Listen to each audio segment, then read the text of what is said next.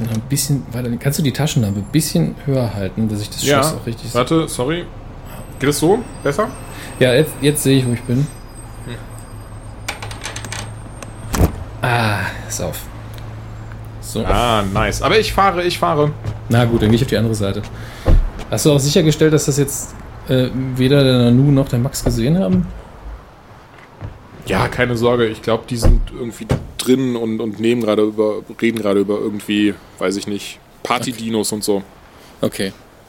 Dann äh, fahren wir los und äh, am besten Richtung, also Richtung Studio zwar, aber wir halten dann am Fitnessstudio. Da kommen die beiden nie hin. Ist, da werden die das Auto nie finden. Und die werden uns auch nie da vermuten. Von daher ist es so, das, das ist ist- perfekt. Das ist auch richtig, ja. Aber ist nun mal wichtig. Wir müssen einfach mal gucken, dass wir im iTunes-Ranking weiter hochkommen und wenn die weiter produzieren, kommen wir da ja nie hoch. Das, äh, außerdem ärgern die sich dann auch mal schön. Ja, sehr gut. Was denkst du, was machen die jetzt, wenn die, wenn die nicht fahren können? Das ist Meinst eine sehr gute Frage. Essen bestellen wahrscheinlich und einfach sich damit abfinden. Ich, ich kann mir kaum vorstellen, dass Ja. die beiden irgendwie losrennen oder losgehen würden. Dafür ist es. Ähm, Das, ah, ich weiß, du, was ich mache. Ich, ru- ich rufe mal kurz, ich weiß genau, wen, wo, wo die Essen bestellen. Ich rufe mal kurz an. Bei dem Inder. Ja. Weil die bestellen noch Garantie wieder bei dem Inder. Das ist jedes Mal so. Sagst du Ja. ihm dann, sagst du dann, er soll, soll extra scharf machen? Hi, äh, ihr kriegt heute äh, kriegt heute bestimmt eine Bestellung von dem, von dem Nanu. Ah, ihr habt schon. Pass mal auf, da ist bestimmt eine Cola Light dabei, ne? Ja, klar. Streich die bitte. Ähm, also, ja, ich tu mir den Gefallen. Bring dem einfach nicht die Cola Light. Ich habe was, du hast was gut bei mir, okay? Ja. Jetzt hätte ich fast gesagt, er hat, ähm, dass, dass ich was bei ihm gut hätte, aber er tut mir einen Gefallen. Du weißt ja, Aber wieso, wieso die, die Cola Light streichen? Max funktioniert nicht ohne Cola Light. Ah, okay. Ja. Das, das geht nicht. Indisches Essen. Lustige Typen. Willkommen zur Anytime Late Night mit Julian Laschewski und Dominik Hammes. Willkommen zur vierten Ausgabe der Anytime Late Night. Heute wieder mit meinem geschätzten Kollegen Dominik Hammes Schönen guten Tag. und natürlich mir, Julian Laschewski. Hallo. Und wir haben heute wieder richtig feine Themen am Start. Über Superhelden bis hin zu glänzenden Robotoren. Roboter? Robotoren? Robotoren. Robotoren. und ehemalige Superhelden, die zu Bösewichten werden. Aber ich äh, überlasse dir den Anfang, denn du rede, will, möchtest ja über ein Thema reden, was, was dir ganz nah am Herzen liegt. So, jetzt kann ich mir aussuchen, welches es ist. äh, ich fange ja nicht mit meinem Hauptthema an, denn das liegt mir heute wirklich am Herzen.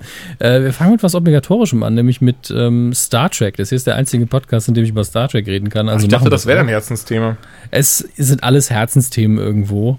Ähm, aber das hier ähm, ist für mich jetzt, weil ich es auch schon mal thematisiert habe, ähm, also dieses Spezielle, jetzt nicht so riesig. Bis ich da nicht mal ein Bild oder ein Trailer oder so gesehen habe, bin ich dann noch sehr entspannt, was das angeht. Dafür habe ich im Star Trek-Universum auch schon viel zu viel Bullshit gesehen mittlerweile. Ähm, es handelt sich um die neue Star Trek-Show. Ich weiß gar nicht mehr, ich glaube, entweder war es sogar in der, in der Late Night hier, äh, dass ich schon mal darüber geredet habe. Nein, wenn das der einzige Podcast ist, in Ja. dem du über Star Trek reden kannst, wahrscheinlich. Naja, in, in der Kuh rede ich auch über Star Wars und der, und der Körper mag das ja überhaupt nicht, deswegen kann es auch sein, dass es da war. Ähm, es wird auf jeden Fall eine neue Star Trek Fernsehserie geben, das Medium, aus dem Star Trek ja ursprünglich kommt. Und es wird unabhängig sein vom J.J. Abrams Filmuniversum, das zum einen, ähm, was aber nicht bedeutet, dass wir uns nach Voyager befinden, ja, sondern dass wir zeitlich tatsächlich äh, werden wir so die neuesten Meldungen ähm, vor The Next Generation sein, also vor Picard und Co., aber nach Star Trek 6 das unentdeckte Land. Einer der besten Star Trek-Filme tatsächlich. Äh, Gehen wir jetzt mal davon aus, ich habe, Entschuldigung, wollte ich gerade unterbrechen, aber ich, ich habe, gehen wir davon aus, ich habe gar keine Ahnung von Star Trek. Picard und Co., das war äh, Patrick Stewart, oder? nein. ähm, Oh. Nein. Picard, Moment, hast du jetzt Picard oder Kirk gesagt? Äh, Picard. Ja, okay, nee, Picard und Stewart, ja, das ist, das, das ist richtig. Entschuldige, ich habe wirklich Ach Kirk gehört. Ich habe mal wieder einen von Ich habe meinen. erst mal gedacht, ich hätte den Namen falsch, Ja, falsch ja. genannt und war dann so, Moment, ja, ist ja nicht Patrick Stewart? ich okay, nur grad- okay. Ich hatte nur gerade einen totalen Hirnfurz mal wieder. Ja, gar kein Problem. Ja. Also, aber also, also wir sehen dann weder Zachary Quinto noch Chris Pine in der Serie, gehe ich mal von aus.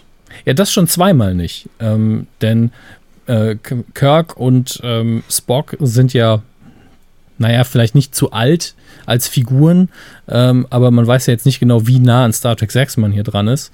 Ähm, a- aber man ist ja auch nicht im Reboot-Universum. Das heißt, wenn nur einer der Schauspieler aus den neuen Star Trek-Filmen auftaucht, dann kommst du total durcheinander geistig.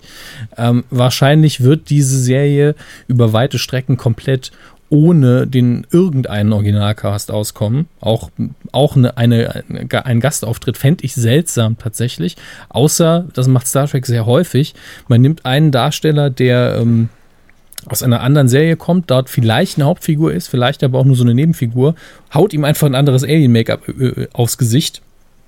Und er ist eine andere Figur, aber die Fans feiern es trotzdem, weil es ja der bekannte Darsteller ist. Ja. Also Ähm, ich weiß ganz genau, wen ich gerne als Darsteller, als Überraschungsdarsteller sehen würde. Nämlich? Ja, Cribble Snitch Cumberbatch. Ist doch klar. Ja, aber das ist doch wieder das falsche Universum. Das.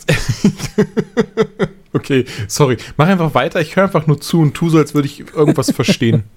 Naja, dann, dann erkläre ich dir noch mal kurz, wie, wie, das grob zu verstehen ist mit den äh, zwei Universen, die eigentlich ja auch wieder eins sind. Drei Ähm, Stunden später. Nee, nee, ich mach's, ich mach's echt kurz und knapp. Man hat es äh, sehr Science-Fiction und Star Trek-mäßig gelöst, indem man eben beim Reboot gesagt hat, okay, wir ändern die Zeitlinie durch einen Zeitsprung und wir machen keine, kein lineares Zeitreisen erzählen, wie in Zurück in die Zukunft, wo es anscheinend nur eine Zeitlinie gibt, die man aber ändern kann und in, innerhalb der man hin und her springen kann, ähm, sondern sobald du eine Zeitreise machst und die Vergangenheit veränderst, ähm, erschaffst du ein neues Universum, eine alternative Realität. Mhm. Und dort kann dann eben alles ganz anders laufen. Das heißt, ähm, in, im Star Trek Reboot sind Spock und dieser Romulaner in der Zeit zurückgesprungen, äh, bevor die erste Enterprise überhaupt gebaut worden ist. Und ab diesem Zeitpunkt ist das Star Trek-Universum, was wir aktuell im Kino sehen, ein komplett anderes. Und da ist natürlich alles von betroffen. Jegliche Inkarnation der Enterprise, Picard. Vielleicht ist Picard in diesem Universum ähm, nicht der Kapitän der Enterprise D, sondern ein Gärtner. Wer weiß das schon so genau? Oder Manuel Neuer. Ja, oder Manuel Neuer, von mir aus auch ein alter Gag aus dem Jahr 2014. Ähm, gerne. Ähm, wow, danke. 2014 hat angerufen. Es möchte seinen Gag wieder haben. Ey, komm, ich habe das viel eleganter gemacht. Ja, das stimmt Ähm, tatsächlich. Deswegen sind wir eben, äh, wenn wir wieder zurück ins Fernsehen gehen, sind wir in dem alten Star Trek-Universum, das wir gut kennen und das man allerdings durchaus schon durch die Kontinuitätsprobleme, die man ja aus, aus der Comicbuchwelt kennt, äh, ziemlich kaputt geschrieben hat, leider Gottes. Aber man hat sich jetzt hier tatsächlich eine Zeitperiode ausgesucht, in der noch nicht viel passiert ist. Also Star Trek 6 war der letzte Klassik Star Trek Film mit Kirk, mit Spock äh, und natürlich in dem Fall auch mit Shatner und mit Nimoy in den entsprechenden Rollen. Und dann gibt es eben diese, dieses klaffende Nichts, bis irgendwann The Next Generation anfängt. Ähm, und da kann man tatsächlich noch viele Geschichten erzählen. Das ist gar nicht dumm. Denn hier ähm, ist weder der Wahnsinn von Voyager, der da stattfindet, noch befinden wir uns eben so früh in der äh, Zeitlinie von Star Trek, dass wir über die Serie Enterprise nachdenken müssten. Deswegen gar nicht so doof.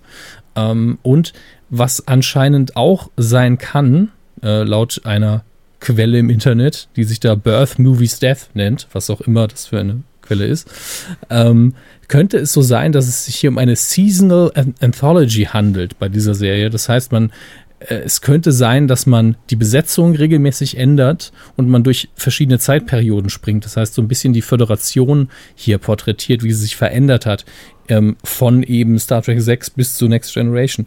Ähm, Finde ich gar nicht mal schlecht. Das ist eine interessante Idee und bei so einem großen Universum kann man das ruhig mal machen. Ja, ich würde auch sehr gerne irgendwas Konstruktives dazu beitragen, aber ich, Mhm. ich kann mit Star Trek wirklich nur die neuen Filme, die finde ich auch sehr, sehr gut gemacht von, von Abrams, eben mit Chris Pine, Zachary Quinto Mhm. und zuletzt mit dem Cumberbatch. Aber ich habe so auch als Kind, ich konnte, also meine Eltern ähm, haben es immer wieder gesehen, wenn es dann, wenn es dann abends im Fernsehen lief und so, ich auf Kabel 1 lief das und dann war so, oh.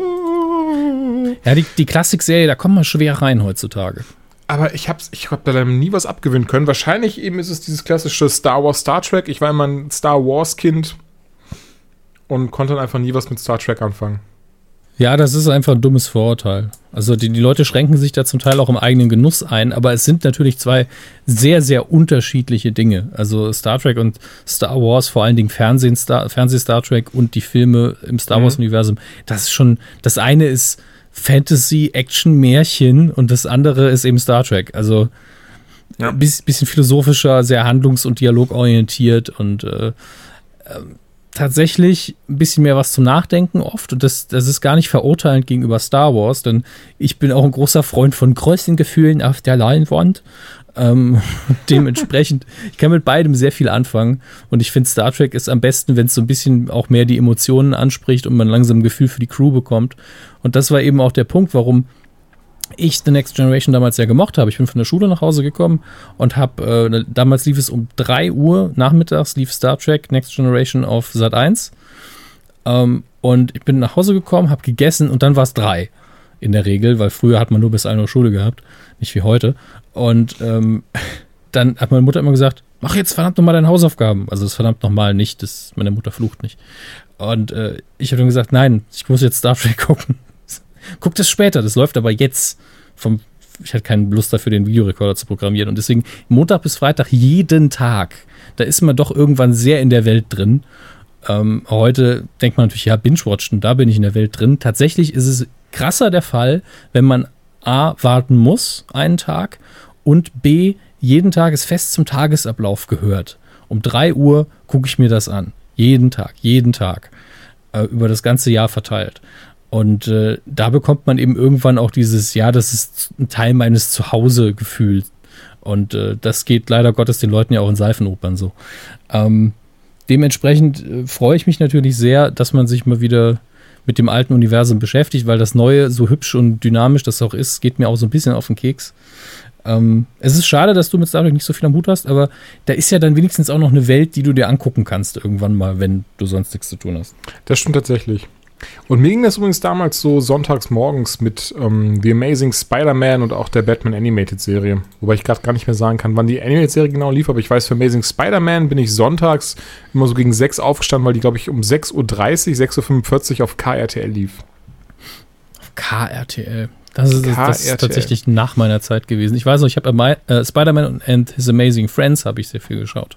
Ah, mhm die waren, also die könnte ich mir heute, glaube ich, nicht mehr angucken, weil die sehr, sehr äh, kitschig war, aber äh, damals war die super. Wie die ich alle. Ich tatsächlich auch noch gesehen. Ich weiß jetzt nicht, ob ich sie im Fernsehen gesehen habe oder aufnahmenmäßig, aber ja, das war auch mal, also die fand ich auch mal super. Wie die alle bei Aunt May oben gewohnt haben und die hat nichts genau. mitbekommen. Genau. das stimmt. Sehr, sehr schön. Aber kommen wir zu deinem Thema, zu deinem ersten. Ja, wir können ja sehr gerne dann einfach in der Welt des, ähm, des TVs bleiben, der, der, der, der Fernsehwelt. Und zwar ähm, der Serie Arrow. Da haben wir schon in der ersten Folge kurz drüber gesprochen.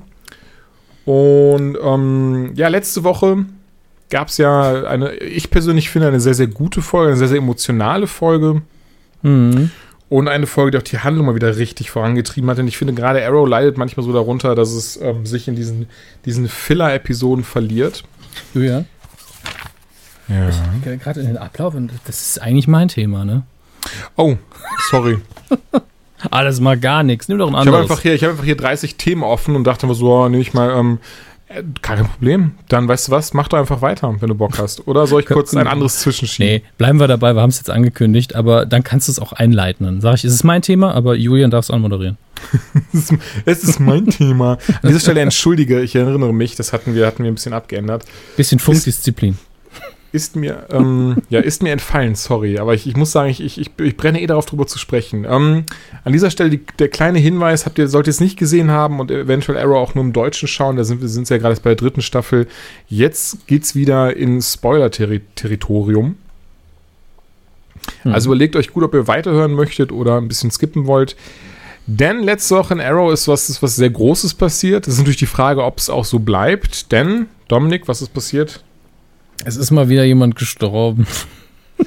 ich, ich, bin, ich bin davon einfach nicht mehr beeindruckt, wenn da jemand stirbt in dieser Sendung. Du, du, allgemein sollte man nicht zwingend beeindruckt davon sein, wenn jemand in einer Comicserie stirbt oder in Comics. So ja, aber daher. in Arrow, wo man ja nun mittlerweile das Gefühl hat, dass irgendwie das Lazarus Pit einfach um die Ecke ist, ja, und man sich schon wundert, warum er nicht ständig jemanden dahin schickt. Äh, um wiederbelebt zu werden. Auch wenn man da natürlich in der Welt eigene Dinge aufgezogen hat, damit man das vielleicht eher nicht tut. Die, äh, die Blutlust und natürlich einfach mal die League of Assassins, die dann einfach mal sagen, nee, hier darf nicht jeder baden, das ist kein Schwimmbad. Ähm, aber trotzdem, es, wir, wir arbeiten ich stell mir gerade vor, wie sie so, so einfach so, so, so, ein, so ein Schild da, da daneben gestellt haben. No Swimming Pool. Ja, ähm, das war ja auch einer der schönsten Sprüche im Crossover mit, mit Arrow, mit dem letzten, dass ich mich erinnern kann, von wegen, oh, you have a Jacuzzi. Das ist einfach ähm, schön. Aber mhm. tatsächlich hat man manchmal das Gefühl, Moment, die schaffen es doch immer wieder da einzudringen, weil sie ja eben auch Superhelden sind. Warum macht man das nicht kurz, öfter? Ist die Lazarus-Grube nicht zerstört worden? Ich kann mich nicht erinnern. Zumindest die Nanda Parbat von den League of Assassins ist dies. Ähm, Aber wer soll die denn zerstört haben? Bin mir gerade sehr sicher, dass das ähm, Team Arrow die zerstört hat. Ich weiß gar nicht mehr, ob es Absicht war oder nicht, aber sie wurde auf jeden Fall zerstört. Lassen wir das mal offen, ich google es noch Lassen wir offen, aber, aber auf der anderen Seite, wenn Thema. man zumindest genau die, den Q aus den Comics nimmt, also die Lazarus-Gruben gibt jetzt nicht nur eine, sondern ähm, gibt sehr, sehr viele. Nee, das ist nicht das Thema, sondern das Thema ist, ähm, ja, also letzt, letzte Woche ist Black Canary verstorben, also Laurel Lance. Und erstmal vorweg, warum ich auch denke, dass es nichts ist, was, was auf ewig anhält, insbesondere da sich ja Oliver und Felicity getrennt haben ähm, was für mich eigentlich ein Indiz war, dass sie jetzt wieder mehr auf die Comics hinarbeiten, denn in den Comics sind Oliver Queen und Laurel Lance oder auch Laurel Lance Queen verheiratet. Und ja. haben sogar einen Sohn. Deswegen, ich, ich denke nämlich, ich denke einfach nicht, dass es deswegen, ähm, dass sie ewig tot bleiben wird, einfach weil sie sich ja trotzdem immer wieder näher an den Comics bedienen und ich denke auch daran halten sollen, die Geschichte. Also ich kann mir kaum vorstellen, dass sie jetzt sagen, okay, das Serienuniversum machen wir jetzt komplett anders, denn Felicity gibt es ja beispielsweise in den Comics gar nicht. Dementsprechend töten wir jetzt Laurel. Ähm, ich ich glaube es nicht.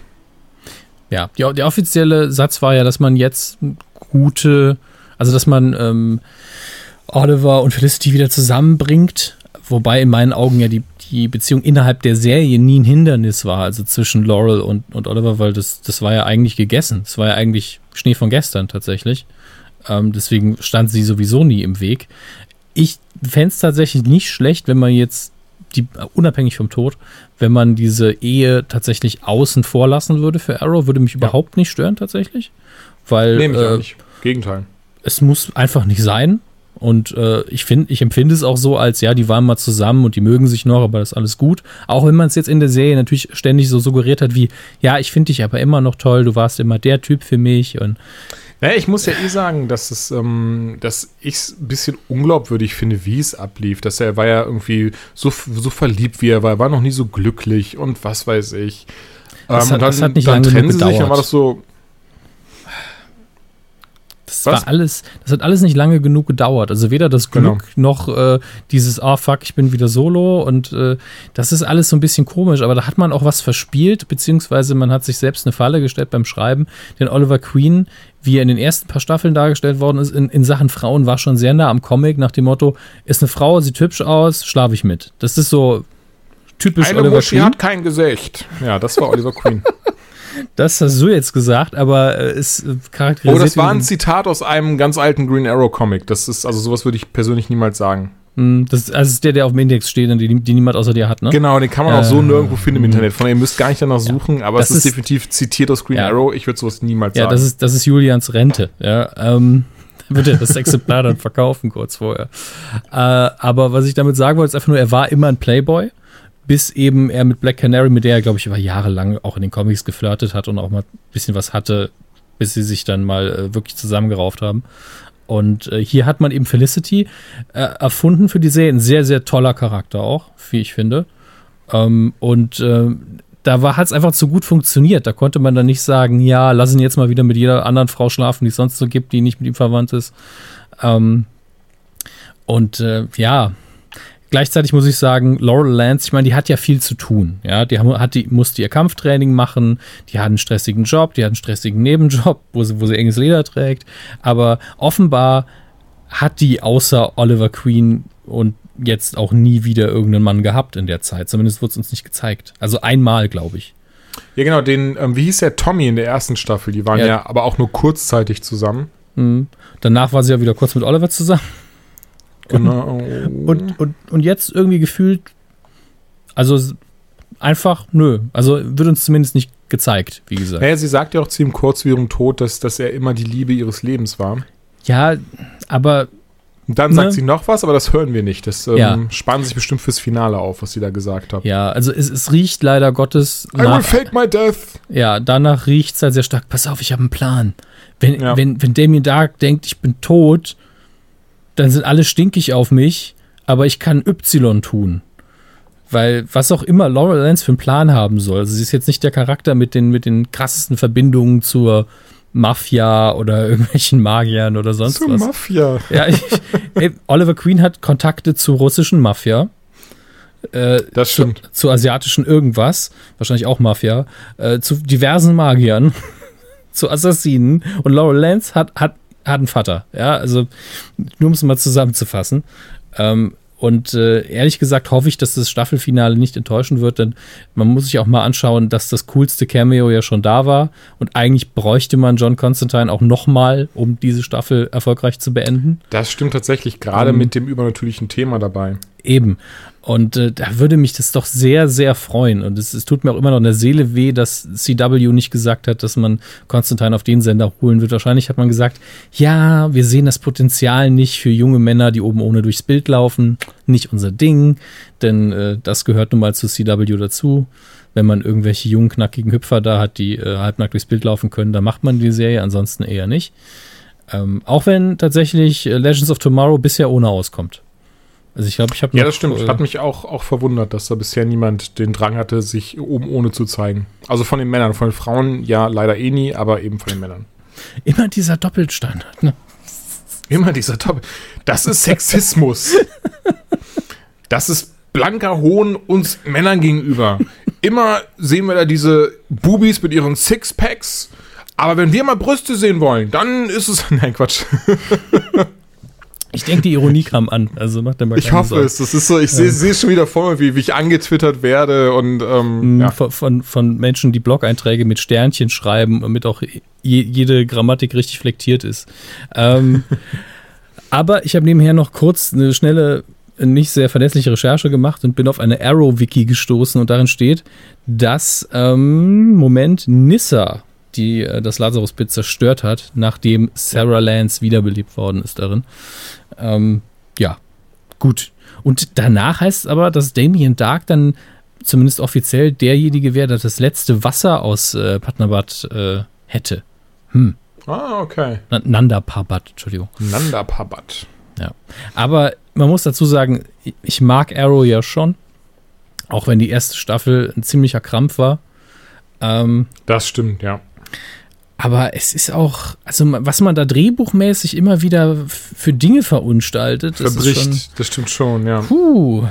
Aber Frag mich bisher auch mal, weil man an Flash sieht man es ja, es kann durchweg funktionieren, ohne dass da so viele Momente aufkommen, die, die dann irgendwie so, hm, hm. Ja, ich, ich denke, das Problem ist auch einfach, dass man bei Flash hat man eine schöne, runde, kohärente Story, die Figuren äh, ergeben auch alle Sinn. Und bei Arrow habe ich das Gefühl, dass in dieser Stadt einfach niemand mehr leben würde. Mittlerweile. dass da einfach ständig hat man das Gefühl, da ist Ausnahmezustand und eigentlich hätte der Präsident schon die Nationalgarde einschicken müssen und keine Ahnung. Äh, da gibt es einfach keinen Normalzustand mehr. ja, das stimmt Und, tatsächlich. und das trifft eben auf die Charaktere zu, die schlafen eigentlich nie, meiner Meinung nach. Und äh, da ein bisschen Ruhe einkehren zu lassen, wäre nicht schlecht gewesen, man hat es einfach nicht hinbekommen. Naja. Hm. Mein Gott. was mir am meisten an Arrow gefällt, ist da, dass die ganzen Bösewichte aus Batman äh, mitspielen.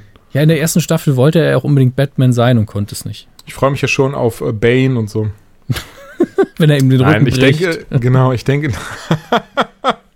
wie lustig das wäre, also wie lustig das wirklich wäre und wie einfallslos dazu.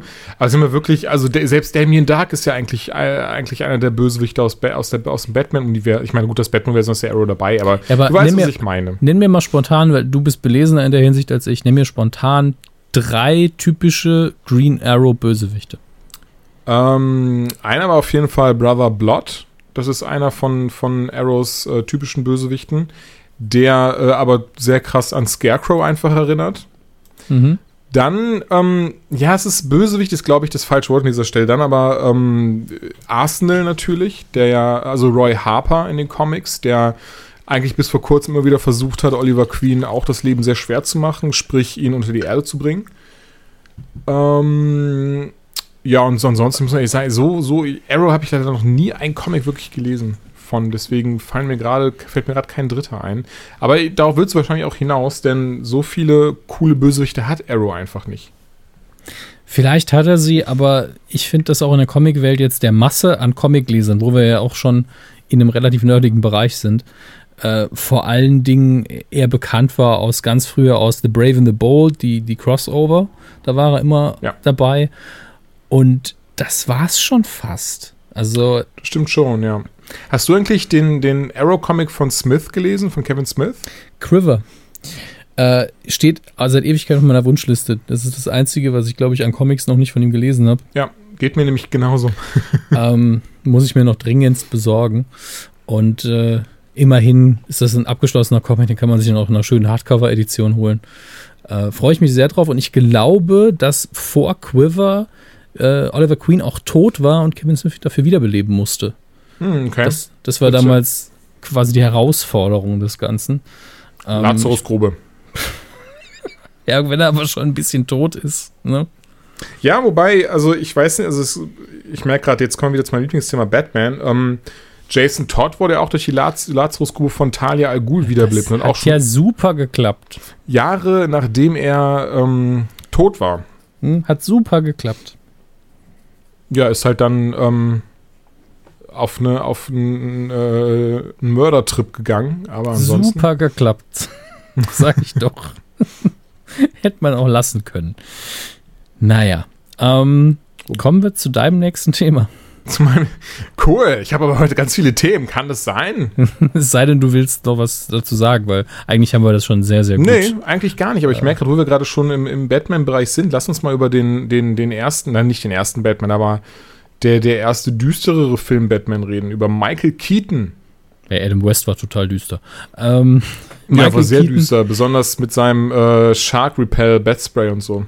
Das habe ich neulich noch gesehen. Das war hervorragend. Vor Das wurde wenn man, tatsächlich sogar in einem Comic aufgegriffen. Aber ja, Entschuldigung. vor allen Dingen, man hatte in diesem, das war im Deutschen hieß der Film Batman hält die Welt in, im Atem. Hm. Und äh, man hatte im Batcopter ja nicht nur gegen Haie was, sondern auch noch gegen riesige Oktopusse und noch gegen irgendein Vieh. Es gab für alle Eventualitäten ein Spray. Das ist Nice. das Beste daran. Ähm, ja, Für Michael Sprays Keaton, einfach dabei haben musste. Entschuldigung. das war eine harte Zeit in den 60ern. Äh, Michael Keaton. Michael Keaton gehört ja zu, zu meinen unter, unter den unterschätzten Darstellern, zu meinen Lieblingsdarstellern tatsächlich. Ich sehe ihn Oh, sehr, sehr aber gerne. auch. Ja, ich auch sehr. Also zuletzt habe ich ihn tatsächlich, glaube ich, in, in, in, ja gut, Birdman, aber ähm, so in als, in, äh, äh, äh, äh, Entschuldigung, ähm, Gastauftritt in Parks and Recreation gesehen. Äh, Muss ich Parks and Recreation 30 Rock, Entschuldigung.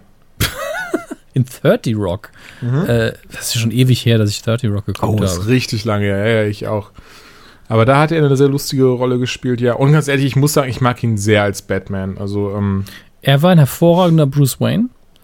Äh, und, definitiv, ja. und er hat auch Batman gut gespielt. Das, er hatte dieses eine Problem, das die Animaniacs tatsächlich am besten aufgegriffen haben, glaube ich. Oder entweder die auf, oder es waren die Tiny Toons.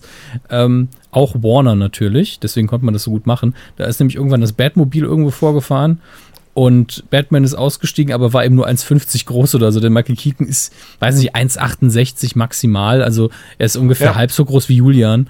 Und äh, du, bist, du bist schon ein großer Typ.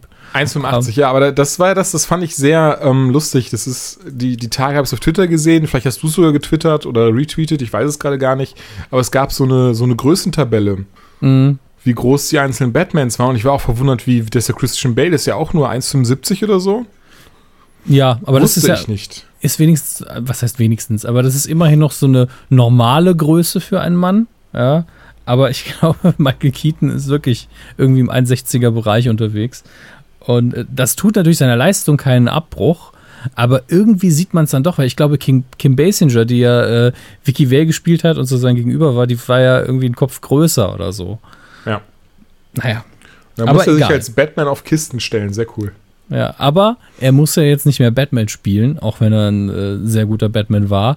Was könnte ihm denn jetzt bevorstehen? Ja, sondern gerüchteweise wechselt er quasi die Seite oder die Seiten von DC zu Marvel und von gut zu böse, denn er soll für den Spider-Man-Film, für ähm, für den Marvel Spider-Man Reboot-Film Homecoming, ich bin sehr, äh, ich bin, ich habe noch gar keine Meinung zum Titel, wenn ich ehrlich bin. Ich weiß es noch nicht, wie ich den Titel äh, finde. Ähm, aber da soll er wohl den Antagonisten spielen.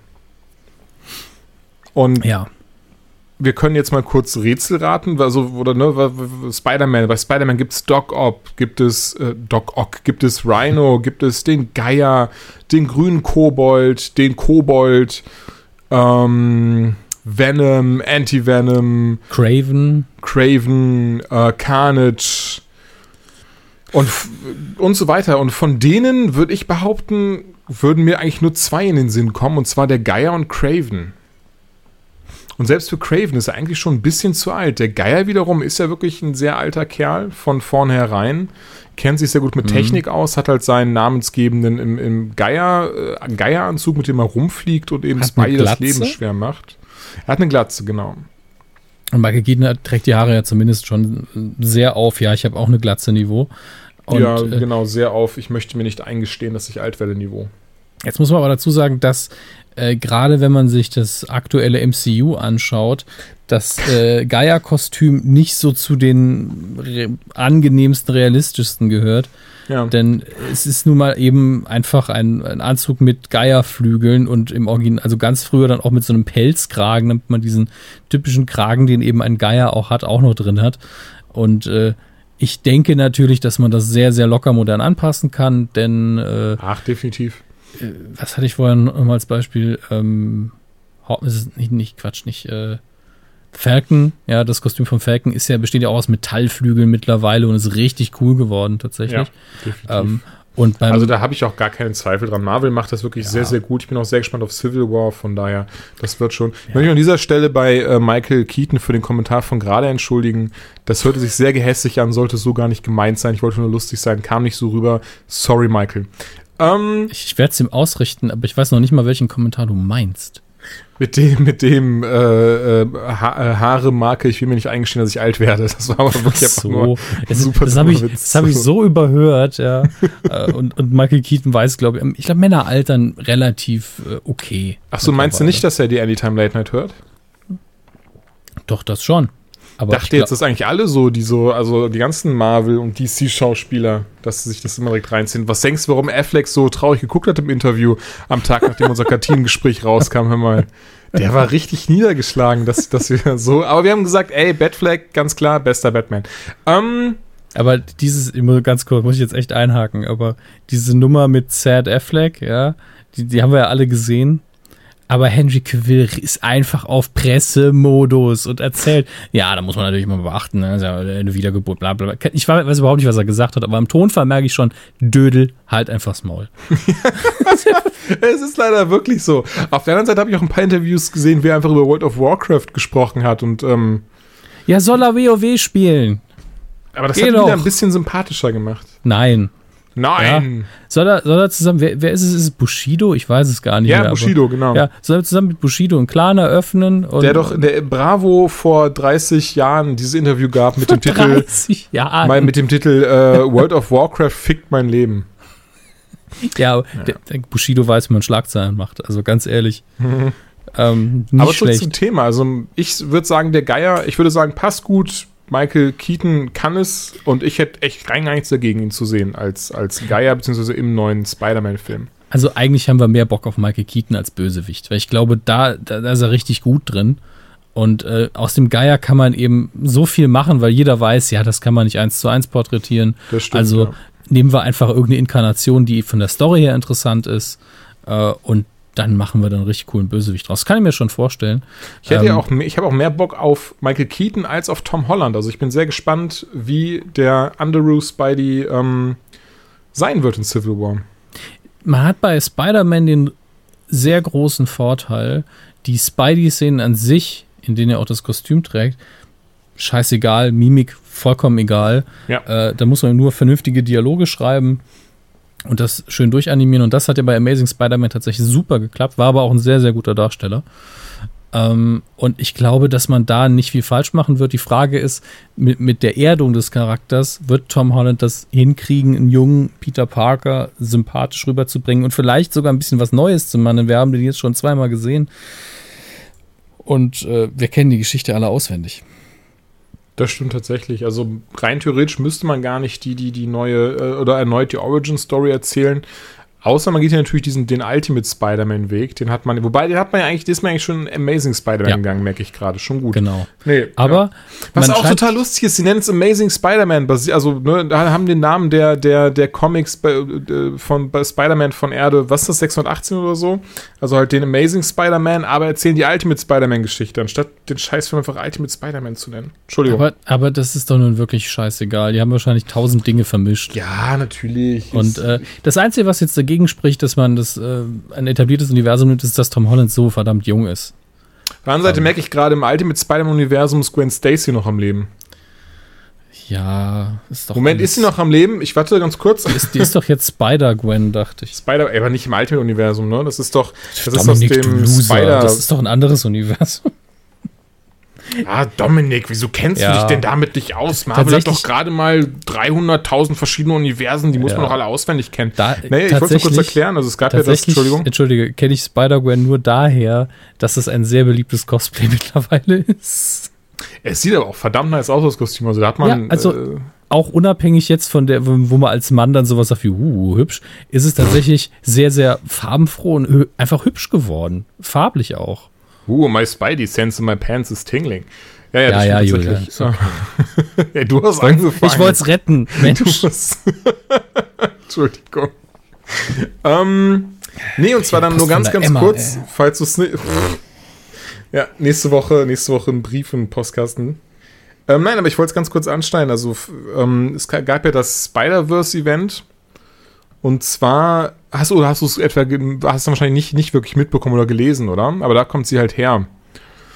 Und zwar haben sogenannte Spider-Slayers, die durch Dimensionen reisen können, Jagd auf alle Spinnen gemacht und dementsprechend Das ist es jetzt. Das ist jetzt der Punkt, wo ich so ein Comicbuch einfach nicht mehr lesen würde. Das ist mir einfach zu viel.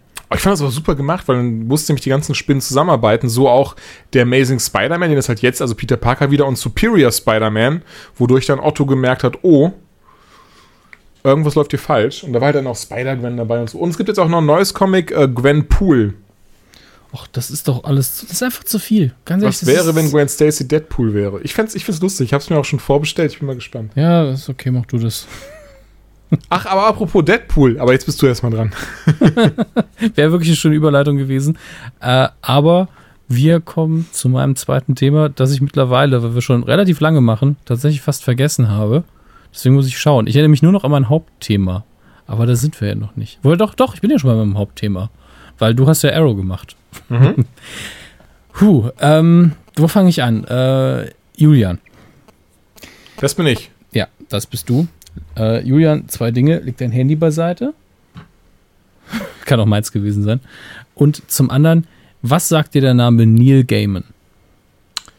Neil ähm, Gaiman sagt mir allen voran Comic. Hm? Und was im Comic-Universum? Oh, wow. Ähm, Wahrscheinlich wirst du in der Hauptsache von ihm gelesen haben, äh, Whatever Happened to the Cape Crusader. Das hast du wahrscheinlich. zum Beispiel, aber er, hat auch, er, hat auch, ist auch schon sehr, sehr lange dabei, oder? Weil das erste, was mir jetzt einfiel, waren, sind die älteren Batman-Comics aus den 90ern. Ähm, Neil Gaiman, äh, ist, man muss, also eigentlich müsste ich einen kompletten Podcast nur zu Neil Gaiman mal machen, äh, hat in den 80ern angefangen, war Teil von der British Invasion in Sachen Comics, kam nach Alan Moore und ist vor allen Dingen, äh, hat er seinen Durchbruch in Comics gemacht mit äh, Sandman. Mhm. Er hat den Charakter eben wieder auferstehen lassen und ich habe äh, von Sandman habe ich auch die ersten beiden Absolute Editions hier. Die erste habe ich, ich bin bei der zweiten erst am Anfang und das ist wirklich ein hervorragender Comic. Sehr, sehr gut gemacht und ähm, ist äh, auf ein, einer Liga mit, mit den guten Sachen von Alan Moore tatsächlich. Ist ein bisschen anders natürlich, aber ist eine Liga. Ähm, und äh, man muss das einfach mal so betrachten, dass er, als er noch Journalist war und äh, Kontakt hatte zu Douglas Adams, hat dann die Biografie von Douglas Adams geschrieben, äh, hatte dann Kontakt mit Terry Pratchett, hat mit Terry Pratchett zusammen äh, Good Omens danach verfasst und hatte auch Kontakt mit den Monty Pythons, zumindest mit einem davon relativ gut. Das heißt, er hat quasi von dem Besten, was es so aus, aus diesen Bereichen gibt, aus Großbritannien, einfach gelernt und hat irgendwann angefangen, äh, eigenständig Romane zu schreiben. Und einer davon, nämlich äh, American Gods, was literarisch vielleicht so ein bisschen sein Durchbruch war, ist, steht jetzt kurz davor, eine Fernsehserie zu werden. Äh, ich bin großer Neil Gaiman-Fan. Ich weiß, in Deutschland ist er gar nicht mal so bekannt. Also nicht so sehr, wie er es verdient, jedenfalls. Ähm, und äh, kann eigentlich, ich kann eigentlich fast alles empfehlen, was er gemacht hat, zumindest das, was ich auch gelesen habe.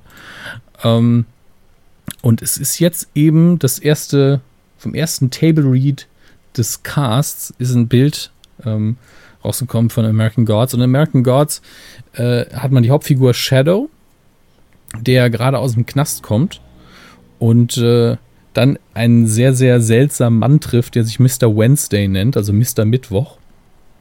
Und er driftet da langsam in so eine äh, Story runter oder in eine Welt ein, wo er sich auf einmal mit echten Göttern konfrontiert sieht und ähm, das Ganze sehr Urban Fantasy mäßig weitergeht. Und es ist eine sehr, sehr schöne Geschichte, die super erzählt ist. Also das ist erzählerisch so auf einem Niveau mit King, aber vom Gefühl her wieder was ganz anderes. Und ich freue mich doch sehr, dass man das Ganze jetzt noch verfilmt. Ich hoffe allerdings noch mehr auf den zweiten Teil, des Buches. Äh, Gaiman hat auch mehrfach gesagt, dass er einen zweiten Teil im Petto hat. Ähm, und ich bin tatsächlich sehr, sehr gespannt. Und ich frage mich, was Julian jetzt recherchiert hat, denn ich habe ihn klicken gehört. Ja, ich habe es mir tatsächlich, ich habe es ja schon im Vorfeld gesagt, ich habe damit, ich habe davon leider noch gar nichts gehört, habe jetzt mal ein bisschen durchgelesen, American Gods und hui, hört sich sehr, sehr gut an. Also ich ja. denke, das Buch werde ich mir auf jeden Fall zulegen. Solltest du tun. Das Tolle ist, äh, guckst du Supernatural oder hast Supernatural geguckt? Ja, tatsächlich, beides. ich hab's geguckt. Ja, ja, es, es, gibt durchaus Leute, die haben so Mitte der sechsten Staffel aufgehört und wer kann es ihnen verübeln? Ähm, aber die Sache Ganz ist. Ganz ehrlich, die, besonders ja? nach dem perfekten Ende. Oder war das sogar bei der fünften Staffel? Nee, das, das war die sechste Staffel, nee, oder? Das Ende der fünften Staffel war das Ende, wo auch der, äh, wo der Kripke, Eric Kripke, der die Serie geschaffen hat, ausgestiegen ist und hat gesagt, das ist mein Doch, Ende. Genau, oder? Wo dann auch ähm, der Prophet verschwunden die Apokalypse, ist und ja. ähm, Genau. genau, wo Sam mit, mit seinem Bruder, ja, der Spoiler vom Teufel war. Und ja, komm, fünfte Staffel, das ist jetzt irgendwie 20 Jahre her. Ja, und fühlt schon. Habe ich auch schon 15 Mal gesehen mittlerweile. Ist eben einfach, die fünfte Staffel an sich ist ja auch. Das wäre so ein gutes Ende gewesen, so ein befriedigendes Ende einfach gewesen. Dean, wie am Ende da mit Lisa am Tisch sitzt, ohne dass Sam von draußen schaut und die doofe Lampe kaputt geht in der Straßenlaterne. Naja, ja. ähm, auf jeden Fall, ja. worauf ich hinaus wollte. Äh, Eric Kripke hat äh, sehr viele Ideen sich bei American Gods, sagen wir mal, geliehen. Und, und Gaiman hat auch gesagt, ich habe kein Problem damit, wenn jemand sich bei mir Ideen leiht. Wer das zum Beispiel sehr gut macht, ist Eric Kripke. Der sagt nämlich immer, dass er Idee, dass er die Idee von mir hatte. Und äh, es gibt eine Folge, ich glaube, es ist auch in der fünften Staffel in äh, Supernatural, wo sich verschiedene Götter aus verschiedenen Bereichen, äh, Kulturbereichen äh, treffen und Sam und Dean ja. sind zufällig auch im gleichen Motel. Und diese Folge die ist so sehr von jemandem geschrieben, der American Gods gelesen hat, äh, dass es fast schmerzt, wenn man das Buch dann danach liest oder eben in dem Umfeld auch gelesen hat. Das ist so nah dran, auch vom Gefühl her. Äh, macht schon viel Spaß. Also das ist, äh, glaube ich, auch dein Ding irgendwo. Hört sich auf jeden Fall sehr gut an. Also ich denke, das werde ich mir auf jeden Fall noch bestellen. Danke dir für diesen oh, guten Tipp. Sehr, sehr gern. Ähm, da, wir sind ja immer dafür da, dass die Leute Bock drauf haben, Geld auszugeben anscheinend. Ähm, das scheint irgendwie so das zu sein, was Podcasts im Moment machen. Treiben die Wirtschaft an. Muss auch mal sein. Aber damit bin ich ja schon durch. Es ist faszinierend. Es fühlt sich an, als hätten wir gerade bei so einem großen Thema eigentlich so sehr schnell. Ja, oder? du hast ja halt auch kein, kannst mir keine Fragen stellen anscheinend dazu. Leider und, gar nicht. Ich habe es ne? jetzt gerade mal so kurz überflogen und es hört sich sehr, sehr spannend an. Also ich werde es mir hundertprozentig holen. Es gibt aber von Gaiman auch noch einen Comic, da habe ich noch nie reingeschaut, weil ich Angst davor hatte. Ich glaube, das ist Marvel 1604 oder so heißt das. Mhm. Wo Neil Gaiman sich die Marvel-Helden äh, vorstellt, wie sie im Mittelalter äh, funktioniert hätten. Und eigentlich habe ich auf die Idee sehr viel Bock, aber ich habe halt mehrfach gehört, dass es nicht so toll ist. Mhm. Und deswegen habe ich Angst davon, es zu ich lesen. Ich habe leider nicht gelesen, aber apropos Marvel. Ich habe eben gerade gesagt, Spider-Man von Erde 618, es ist aber Spider-Man von Erde 616. Das wollte ich kurz korrigieren. Ja, es ist auch Marvel 1602 von Neil Gaiman. 1a haben wir direkt einfach uns beide kurz korrigiert. Ah, aber ich glaube, ich werde das trotzdem irgendwann lesen, weil allein die Tatsache, dass ähm, die Zeichnungen vom Cover so wunderschön sind. Deswegen alleine werde ich das äh, irgendwann mal lesen. Ja, ich, ich kenne es tatsächlich auch nicht. Also da warte ich dann aber lieber auf deine, deine Expertise ab, wenn du es gelesen hast, bevor ich mir das jetzt hole. Aber American Gods werde ich mir auf jeden Fall ähm, alsbald, äh, werde ich es auf jeden Fall alsbald lesen. Sehr schön. Ja, aber ähm, nochmal apropos Marvel. Deadpool 2 wurde angekündigt. Und an dieser Stelle ist jetzt die Frage, sagen wir jetzt, Deadpool 2 wurde angekündigt, Punkt, oder Deadpool 2 wurde angekündigt, wir hoffen das. Weil an sich kann man das ja eigentlich so stehen lassen. Klar kann man das, wenn du irgendwie was zwingendes. Ich meine, das Einzige, was man eben, wo man die Frage stellen muss, und ich kenne mich ja mit Deadpool und Comics nicht so gut aus, ist aber, kommt Cable auf jeden Fall? Das ist, glaube ich, die einzige Frage, die wir uns stellen Da bin müssen. ich mir eigentlich sehr sicher. Also es wäre komisch, wenn sie, wenn sie Cable nicht, nicht ähm, dabei hätten. Ganz kurz, Cable ähm, ist ein Zeitreisender, kommt aus der Zukunft und sollte eigentlich Deadpool ausschalten, soweit ich weiß, also beseitigen, wenn ich es richtig im Kopf noch habe. Ähm, was natürlich nicht funktioniert. Und die beiden werden Freunde wider Willen, mehr oder weniger, weil sie sich untereinander helfen. Deadpool betitelt ihn, glaube ich, als seinen besten Freund. Und, Und ähm, Cable sagt wahrscheinlich sowas wie, ich möchte dich nie wiedersehen. so in die Richtung. ähm, und Cable ist, glaube ich, auch der Sohn von, von, doch, Cable ist der Sohn von ähm, Scott Summers und Jean Grey. ähm, Also eine richtige Nervensäge. genau das. ähm, Cable, aber ganz ehrlich, ich würde halt richtig, richtig gerne Hugh Jackman sehen in Deadpool 2. Also nicht Hugh Jackman, sondern Wolverine. Da hätte ich richtig Bock drauf. Ja. Ja, Und Punkt. Äh, also, ich meine, Cable äh, wird ja sogar im Abspann von Deadpool 1 angekündigt von Deadpool selbst. Also von daher. ja, lustigerweise in der Presseführung war es ja gar nicht dabei, dieser, dieser Abspann, warum auch immer. Bei uns schon. Obwohl, Okay. Deadpool, habe ich Deadpool eigentlich in der Presseführung gesehen? Das weiß ich schon gar nicht mehr. Also ich habe Deadpool nämlich zweimal gesehen und er ist bei, bei der Presseführung hundertprozentig nicht dabei. Es war, gab keine, keine After-Credit-Szene beim. Stimmt, ich habe ihn, hab ihn auf Deutsch gesehen, leider, ja. Ja, stimmt. Ja. Das heißt schon, dass es nicht die Presseverführung war. Ja, aber ich denke, ähm, ja. Deadpool 2, einfach so wie der erste. Also ich finde, also ich habe die Formel hat gut funktioniert. Bisschen mehr X-Men vielleicht, ein bisschen mehr Budget wäre cool. Ein bisschen mehr Story wäre geil. Ja, das geht ja mit dem Budget einher, dass man noch ein bisschen Nein, mehr Geld nein, hat. für- nein, nein, nein, nein. Hallo, Transformers. Batman wie Superman. Naja. ähm, das war Deadpool 2. Was ist dein nächstes Thema, Dominik? Wir sind durch. Wir sind durch? Oder haben dann habe ich, dann hab ich ja noch was. Ja, Gerne. Warum nicht?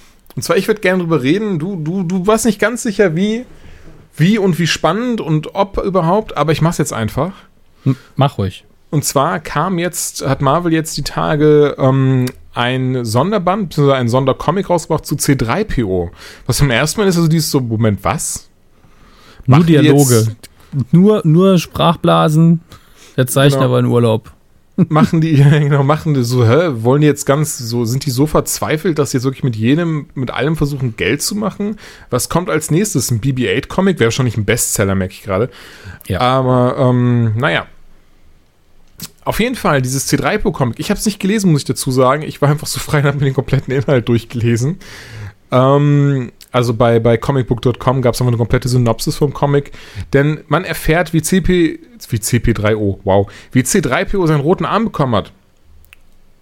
Und das fand ich sehr gut gemacht, denn gerade für einen Comic über einen Androiden, der äh, fließend drei Millionen Sprachen spricht, denkt man jetzt nicht, dass das so eine krasse Tiefe hat, auch wenn man halt denn sich die Filme anschaut. Das ist C3PO eher so der Comic Relief, würde ich sagen. Okay. Pass auf, schnell ein schlechter Literaturgag. Es ist ein Crossover mit Tom Sawyer. So, das weitermachen. Ja, Es ist sehr, sehr schlechter Gag. Wer ihn versteht, wird mir zustimmen. Mach einfach weiter. Ich bin gespannt, wer dir zustimmt. Ähm, naja, auf jeden Fall ist er eben mit, mit Poe Dameron, glaube ich, und ein paar anderen unterwegs, um einen Druiden des Imperiums einzusammeln. Und zwar heißt dieser Omri. So, und Omri und C3PO kommen dann eben ins Gespräch. Sie sammeln ihn halt ein und die beiden quatschen halt und geraten auch dann später noch in, in einen Hinterhalt und, und ähm, reden dann halt eher so ein bisschen philosophisch miteinander, so von wegen, so, wir sind Androiden, äh, wir sind Druiden, wie wurden wir programmiert, warum stehen wir auf der und der Seite und nicht auf der und der Seite. Und C3PO sagt nur zum Beispiel auch so, ja, er weiß auch, dass seine, sein Gedächtnis schon mehrfach gelöscht wurde und vielleicht natürlich jetzt so diese, durch diese Episode 1 Anspielung, beziehungsweise diese Anspielung, dass ja sein, sein Erschaffer Anakin Skywalker sagt er, ja, vielleicht wurde er sogar von einem dieser, dieser Bösewichte erschaffen, gegen die er jetzt so zu kämpfen. Und ähm, naja, auf jeden Fall gerade so ein Hinterhalt und Omri opfert sich dann eben. Und ähm, C3PO nimmt dann äh, seinen, seinen Arm, weil er halt komplett auseinanderfliegt, weil und ähm, Achso, C3POs Arm wird voll, übrigens diesem halt abgerissen. Das habe ich vergessen zu erwähnen. Und ähm, ja, wie gesagt, Omri opfert sich dann aber für ihn. Und er nimmt dann eben diesen Arm und sagt dann auch, ja, so als Erinnerung wird er ihn halt behalten und pipapo. Am Ende von Force Awakens hat er aber wieder goldene Arme. Also irgendwie, ja, war ihm anscheinend doch nicht so wichtig. Oder er hat gemerkt, er ist nur ein doofer Druide und hat gar keine Gefühle oder irgendwie Zeit für Sentimentalität. Ja, ich finde es auf jeden Fall sehr interessant. Also ich finde es immer sehr schön, wenn Comics dann diese Brücke schlagen können.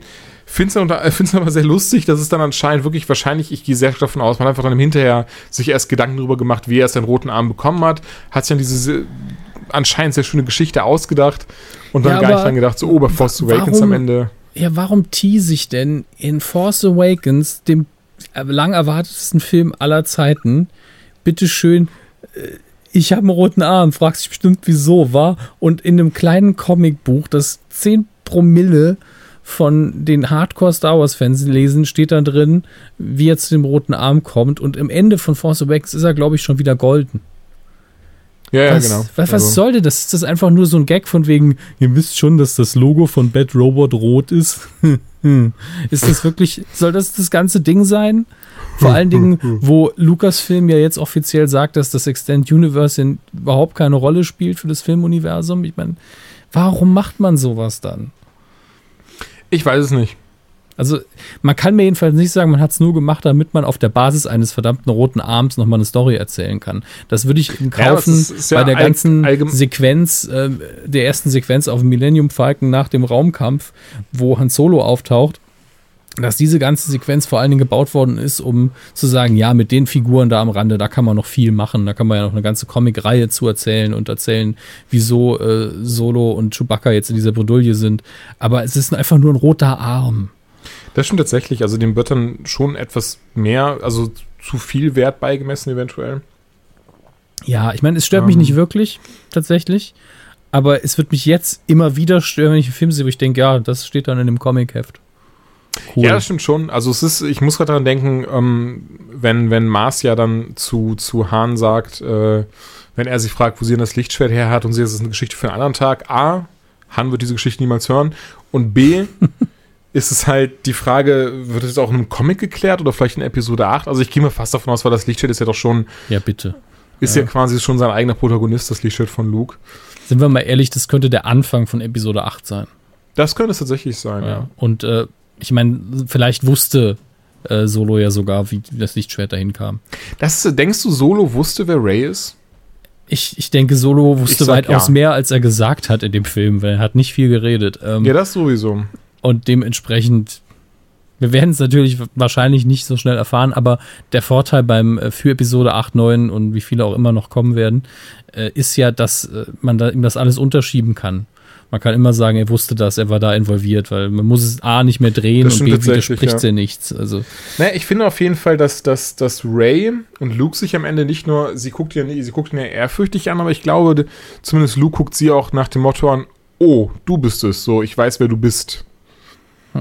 Ich will jetzt nicht zwingend sagen, dass sie seine Tochter ist, weil das ist, ist, ist wäre schon sehr offensichtlich. Ähm, ich merke gerade, wir beide haben ja, haben ja glaube ich, drüber schon gesprochen in der Rezension, die wir zu einem Film aufgenommen hatten für, weiß ich gar nicht mehr, im Dezember. Was, für welchen Podcast war das denn? War das für die Nukular?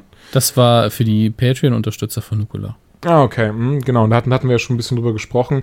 Ich fände es trotzdem cool, egal, auch wenn es offensichtlich ist und irgendwie mit dem, mit dem Gesicht direkt drauf. Aber alleine dieses, dass Marcia zu ihr sagt, äh, das Lichtschwert gehörte, gehörte erst Luke, dann seinem Vater und jetzt ruft es dich. Da muss schon irgendwie sowas sein. Also, ich, wir werden sehen. Ey, vielleicht ist es eins von den 50.000 anderen Kindern, das äh, die Han Solo auf jeden Fall gezeugt hat. Damit wären sie nur indirekt verwandt, aber ach, warum nicht? Es gibt ja auch diese, diese Szene, es gibt ja auch, es gibt diese Szene, ähm, in der ja Kylo zu Ray sagt, Don't be afraid, I feel it too. Ich finde, das ist auch schon etwas, was sehr so, dass er dann auch schon direkt kapiert hat, oh. Ja, das Gemeine ist, in diesem ganzen Szenario und passend zum Charakter kam mir das vor, als wäre es ein Pickup-Artist, der so, spürst du es auch? Ähm, oh war, Gott, wow, danke nur, Dominik, jetzt kann ja, Wow. Sorry, das hat für mich in dem Moment so gut zu dem Charakter gepasst. Weil Und damit schließen Zeit wir Folge 4 von Anytime Later. Jetzt könnt ihr alle Kylo als Pickup-Artist sehen, der einfach nur Bock hat, sein Lichtschwert in Ray reinzustecken. Nice. Wow, das ist, was denn? Was ist mit dir los? Ja? Also bitte. ähm, aber ich oh habe tatsächlich. Ich vergesse es wieder, dass du das gesagt hast. ich hoffe es auch für dich. Ähm, ich habe aber tatsächlich noch eine Sache, die relativ neu reinkam, damit wir vielleicht ein bisschen unschuldiger hier aufhören können. Ähm, der Hulk. Man weiß ja jetzt noch nicht so ganz, wann der Hulk wieder im MCU zu sehen sein wird, aber höchstwahrscheinlich spätestens in äh, Thor Ragnarok. Äh, da ist er, glaube ich, angekündigt für. Äh, und man hat aber auch gesagt, hm, naja, in Civil War, in einem frühen Drehbuchentwurf, war er tatsächlich drin. Ja. Zum, zumindest in der, in der Credit-Szene sollte er drin sein. Und äh, jetzt sieht es so aus, dass äh, man äh, ein Reporter von IO9 nochmal äh, Kevin Feige gefragt hat, ähm, wie ist denn das? Ist er jetzt drin? Kommt er vor? Und Feige macht das jetzt nicht seit gestern. Der hat ihn einfach nur grinsend angeguckt. also es kann tatsächlich sein, dass wir nochmal ein bisschen Hulk zu sehen bekommen am Ende von Civil War und das würde mich sehr freuen. Ich finde, wenn sie einen Charakter so richtig gut getroffen haben oder so gut noch nie behandelt haben auf Leinwand oder sonst wo, dann ist es der Hulk. Also. Ähm, soll ich es eventuell aufklären oder lieber nicht? Du kannst aufklären, was auch immer du magst. Denn es gibt ja schon die ersten Rezensionen zu ähm, Civil War und jemand hat wohl getweetet, äh, dass, also hat das dann quasi direkt, direkt gesagt, nee, sorry, äh, Hulk ist nicht drin. Tatsächlich hat er, hat er diesen äh, hm. äh, von irgendwem, glaube hat ihn, glaube ich, entweder wurde gefragt oder er hat so einen Artikel zitiert, als die Frage gestellt wurde. Auf jeden Fall hat er gesagt, sorry, also Bruce Banner, Hulk definitiv nicht drin. Hm. Ja gut, darf man jetzt auch nicht, nicht vergessen, es war eben die US-Premiere, ja, also nicht das richtig offizielle Ding, also beziehungsweise nicht der richtige Release. Das stimmt, ja. Und ähm, man könnte das für das richtige Publikum noch machen mal schauen, äh, wie eben auch bei der Presseverführung damals bei dir. Wir kriegen den Film ja Gott sei Dank ein gutes Stück früher. Du und ich, wir sehen ihn ja, also ich wahrscheinlich, du auf jeden Fall nächste Woche. Ja. Und äh, ich freue mich schon sehr darauf. Das MCU ist einfach äh, ne, die Filmerfahrung, auf die ich mich drei, viermal im Jahr freue. Im Moment. Mhm. Ja, und damit äh, wären wir wohl am Ende. Ich glaube, wir waren heute ein bisschen länger. Obwohl, ne, noch Nö, eine Stunde. Gut, gut im Rahmen. Ja, also dafür, dass wir wieder so viele Infos rausgehauen haben, da werden wieder einiges auf halber Geschwindigkeit hören müssen. Ähm, aber das macht ja nichts. auf jeden Fall vielen Dank, Julian. Mir hat Spaß gemacht, wie immer. Und äh, vielen Dank fürs Zuhören an euch. Bis zum nächsten Mal. Tschüss.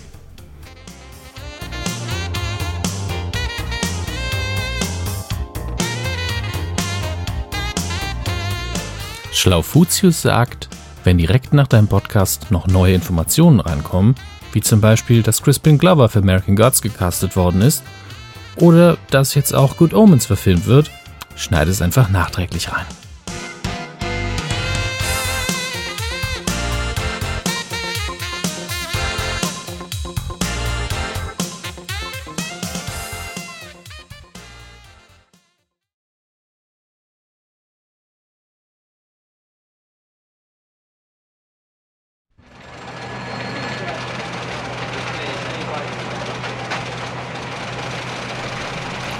So, kommt mal ein bisschen zur Ruhe hier. Ähm, wir haben uns jetzt hier zusammengefunden, damit wir neue Podcast-Ideen sammeln können, denn wir können den anderen nicht einfach so das Feld überlassen. Ja, wir haben schon äh, selbst einen Sabotageakt jetzt gegen das Autokino vorgehabt und wir brauchen jetzt einfach mehr Ideen. Wir müssen über den Feed hier einfach anfangen, das zu beherrschen. Also wir brauchen mehr Downloads, wir brauchen mehr Hörer, wir brauchen mehr Podcasts, wir brauchen mehr Ideen. Ähm, hier, äh, Frank, was hast du denn vorbereitet? Ja, also ich habe mir mal Gedanken darüber gemacht und wäre es, wenn wir live im Podcast äh, Actionfiguren auspacken Das wäre doch cool, oder? Es gibt ja ganz viele so YouTube-Videos und auch Shows, die sowas machen. Und Podcast machen das aber noch nicht. Aha. Deine Mutter hat dich heute Morgen wieder angezogen, ne? Ähm, genau sowas brauchen wir nicht. Ich hätte gerne Leute, die verstehen, was eine Text-Bildschere ist, auch wenn man nur Audio macht. Ähm, ansonsten, Julian, was hast denn du? Oh, Dominik, ich habe da eine Idee.